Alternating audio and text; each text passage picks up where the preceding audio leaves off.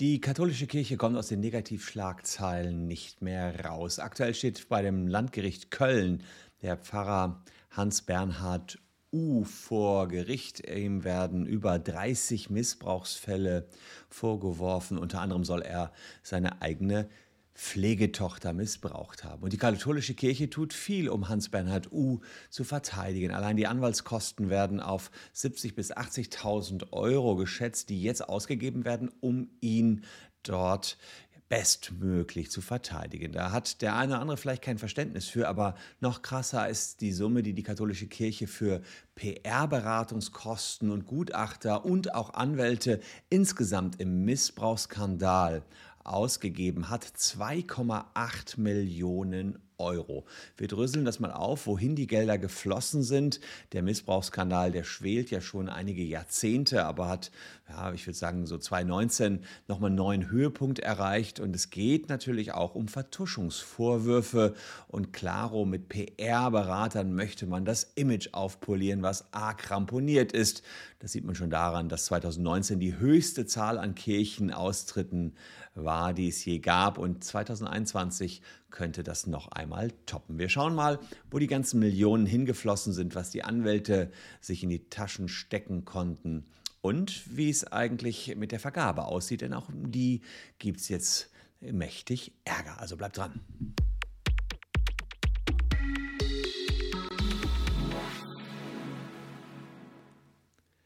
Hallo, ich bin Christian Solmecke, Rechtsanwalt und Partner der Kölner Medienrechtskanzlei Wildebeuger und Solmecke und lasst gern ein Abo für diese Kanzlei und diesen Kanal vor allen Dingen da, wenn euch rechtliche Themen interessieren. Ihr habt äh, vielleicht letztens diesen riesigen Spiegelbericht gelesen. Äh, da ging es um das Bistum Trier und äh, da gab es ein Rechercheteam, was wirklich viele Missbrauchsfälle dort aufgedeckt hat. Und ja, so ein bisschen kam aus dem Bericht hervor, dass es fast schon eine Systematik des Missbrauchs von Kindern und Schutzbefohlenen dort gab. Ganz aktuell steht allerdings jemand anderes vor Gericht. Das ist ein Priester Hans Bernhard U aus Gummersbach und unter anderem ist er auch in Wuppertal mal tätig gewesen. Dem werden sexuelle Übergriffe in über 30 Fällen vorgeworfen, unter anderem an seinen Nichten und auch ähm, an seiner Pflegetochter.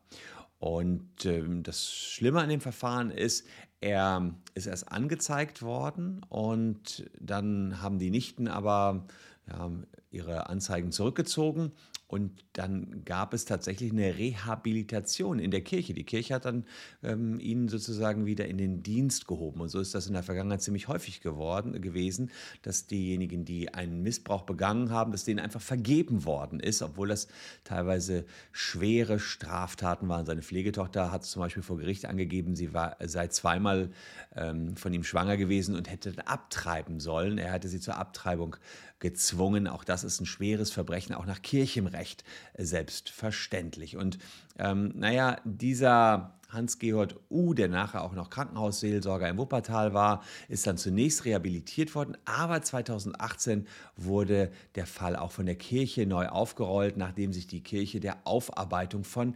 Altfällen angenommen hat. Und genau diese Altfälle, man möchte ja alles auf die Karten offen auf den Tisch legen, die sind erstmal in einem Gutachten äh, ausgefertigt worden, auf das ich gleich noch näher eingehe. Das Verfahren, was gerade läuft gegen Hans-Georg U., wird von der Kirche bezahlt. Sowohl die Strafverteidiger als auch die Medienrechtsanwälte. Die wollen vom Image noch retten, was zu retten ist. Es gibt also ganz renommierte Kanzleien. Experten schätzen die Stundensätze zur Verteidigung dieses Missbrauchsfahrers äh, zwischen 400 und 600 Euro pro Stunde. 20 Verhandlungstage werden angesetzt. Mit Vorbereitung des Prozesses gibt es Schätzungen, dass 60.000 bis 80.000 Euro Anwaltskosten da für den 70 Jahre alten Beschuldigten äh, anfallen werden. Und äh, das ist für den Beschuldigten Jahreseinkommen, die das Erzbistum zahlt, vermutlich aus der Portokasse, beziehungsweise aus welcher Kasse da gezahlt wird, das sehen wir gleich. Und abseits dieses Strafverfahrens hat Kardinal Wölkis bisheriger Generalvikar Markus Hoffmann jetzt mal ausgerechnet, wie viel Geld man eigentlich in den Jahren 2019 bis 2021 für diese Aufarbeitung dieser Missbrauchsprozesse ausgegeben hat. Man hat ja erstmal ein Gutachten einer Münchner Kanzlei in Auftrag gegeben, hat dann wieder viel Geld dafür ausgegeben, zu verhindern, dass das Gutachten veröffentlicht wird. Es wurde gesagt, äh, das Gutachten sei schlecht gemacht, das darf auf keinen Fall veröffentlicht werden. Man hat also nicht die Inhalte angezweifelt, sondern die Machart des Gutachtens und dann natürlich auch, was dabei rausgekommen ist. Dann wurde ein zweites Gutachten erstellt und schon für diese beiden Gutachten äh, wurden 1,27 Millionen, 1,3 Millionen fällig. Und dann gab es weitere rechtliche Beratung, 590.000 Euro. Also rund um diese ganzen Gutachten, auch das nochmal. Und äh, man hatte eben eine Kölner Kanzlei, die unter anderem auch immer mal wieder von der AfD mandatiert wird, dann ähm, genommen, um hier die Reputation hochzuhalten. Und man hat sich vor allen Dingen eine Agentur für Krisenberatung genommen aus Mainz. Und diese PR-Agentur hat nochmal 820.000 Euro bekommen, sodass insgesamt dort 2,8 Millionen Euro angefallen sind. Die Kosten für die Aufarbeitung würden allerdings jetzt nicht aus Kirchensteuermitteln, sondern aus einem Fonds für Bedürfnisse des Bistums, ein BB-Fonds, äh, verwendet werden, betonte Hoffmann. Das Sondervermögen sei im Wesentlichen durch Abgaben von Klerikern aus den vergangenen Jahrzehnten gebildet worden. Also immerhin nicht eure Kirchensteuern, sondern die haben da selber ein bisschen was zurückgelegt. Und das Geld wird äh, auch verwendet, um jetzt den Pfarrer Hans-Bernhard U. zu verteidigen im Strafverfahren. Und man muss sich natürlich fragen, wie gut muss so einer verteidigt werden? Ähm, natürlich ist es so, er wird eines Verbrechens angeklagt mit ähm, weit über einem Jahr Freiheitsstrafe. Und da ist es so, er kann nicht nur einen Verteidiger konsultieren, sondern er muss einen Verteidiger konsultieren. Das, ähm, in manchen Fällen könnt ihr euch selbst verteidigen, aber wenn über ein Jahr Freiheitsstrafe auf dem Spiel steht, müsst ihr ordentlich vertreten sein. So steht das in der Strafprozessordnung 140 Strafprozessordnung. Wer keinen Strafverteidiger sich leisten kann, der bekommt einen Pflichtverteidiger. Aber meist ist der zugewiesene Pflichtverteidiger nicht unbedingt die beste Wahl. Besser nimmt man einen Fachanwalt, den muss man zwar selber bezahlen, aber der wird auch einen besseren Job haben. Und insofern ist es schon verständlich, dass jetzt einer wie Hans-Bernhard Uff dort auch verteidigt wird.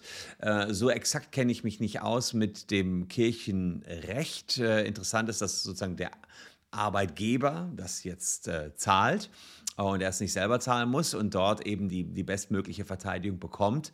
Und äh, hier geht es immerhin um sexuellen Kindesmissbrauch, keine unerheblichen Vorwürfe und äh, deswegen, naja, versucht man ihm hier schon eine gute Verteidigung zu geben so richtig Verständnis hat dafür, hat man der Bevölkerung natürlich nicht, weil man denkt, naja, ist das die korrekte Aufarbeitung von Missbrauch, wenn man dann die teuersten Verteidiger ihm noch zur Seite stellt. Andererseits muss man sagen, ähm, wenn man ja, als Pfarrer für die Kirche gelebt hat, hat man sich selbst vielleicht auch nicht so viel Vermögen aufbauen können. Ja, ich wüsste jetzt jedenfalls nicht, dass Pfarrer unbedingt Multimillionäre wären. Da muss man sich auch darauf verlassen können, dass man hinten raus eine Verteidigung bekommt, eine angemessene Verteidigung bekommt. Ob das dann noch angemessen ist, das muss dann jeder selbst sehen.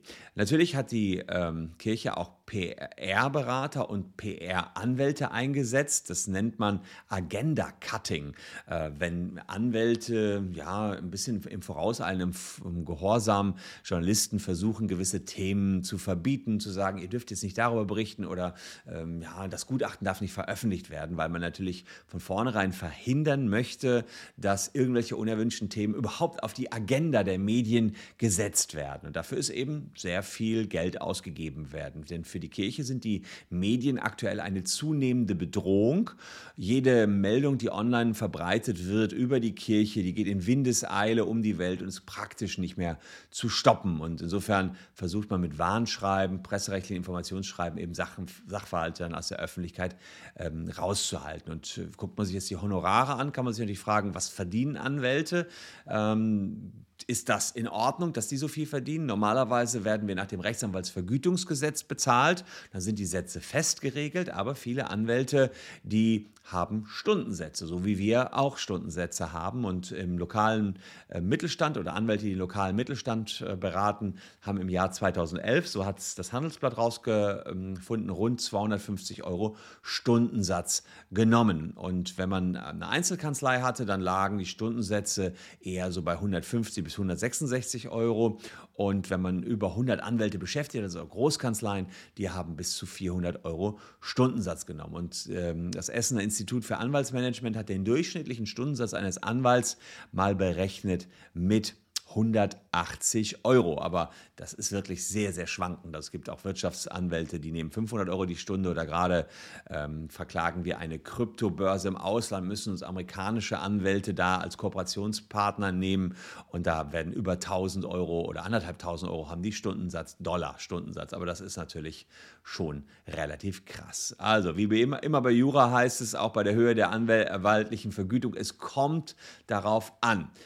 Nichtsdestotrotz ähm, zeigt ja der Vergleich, dass die katholische Kirche im Rahmen der Aufarbeitung der sexuellen äh, Skandale jetzt sehr, sehr tief in die Tasche gegriffen hat. Und äh, jetzt kommt noch hinzu, dass diese Ausschreibungen für die PR-Agenturen, für diese Image-Anwälte eventuell nicht ganz sauber gelaufen sind. Denn jetzt gibt es wieder Ermittlungen, dass einfach die Jobs zu schnell vergeben worden sind. Bei solchen Volumina müsste man mal ein paar Angebote reinholen. Und auch das ist nicht passiert. Also relativ großzügig ist man hier mit dem Geld umgegangen, ähm, auch äh, weniger großzügig als das Geld, was an die Missbrauchsopfer gezahlt worden ist. Denen wurden nämlich zur Anerkennung ihres Leids seit 2010 insgesamt 1,5 Millionen Euro gezahlt, also fast die Hälfte nur davon, was hier für die Verteidigung der Kirche ausgegeben worden ist. Für drei Personen wurden immerhin auch mal Rechtsberatungskosten in Höhe von 43.000 Euro übernommen. Also leider spitzt sich der Skandal in der katholischen Kirche hier noch weiter zu. Ähm, ja, schade, das kommt so von allen Seiten und ähm, jetzt haben wir auch noch diese Geldthematik damit drin, diesen Pfarrer, der in, beim Landgericht Köln angeklagt ist, er wird jetzt bald das Urteil kommen, aber es sind wirklich viele, viele Verhandlungstage, wie das aufgearbeitet ist und ich befürchte, auch wenn man diesen Spiegelbericht von vor ein paar Wochen gelesen hat, dass da ganz, ganz viel unter der Decke steckt, was überhaupt noch nicht aufgearbeitet worden ist, wo die Betroffenen selbst sich überhaupt noch nicht geäußert haben, was äh, teilweise natürlich Jahrzehnte zurückliegend da passiert ist. Ja, was ist eure Meinung dazu? Sollte jeder ähm, dann auch, wenn er sozusagen kein eigenes Vermögen hat, das Recht auf eine angemessene Verteidigung bekommen? So und ist das noch angemessen, wenn man hier wirklich die Top-Anwälte bezahlt? Ich meine, es ist ja eigentlich gut, wenn der Arbeitgeber dann hinter einem steht, aber ja, in solchen Fällen ist es natürlich ganz besonders heikel. Ich bin auf eure äh, Kommentare gespannt. Bleibt wie immer sachlich unten hier äh, unter der Caption könnt ihr den Kommentar loswerden. Ich danke euch für eure Aufmerksamkeit. Wir sehen uns morgen an gleicher Stelle schon wieder. Hier noch zwei Videos, die euch ebenfalls interessieren könnten. Bleibt gesund. Tschüss und bis dahin.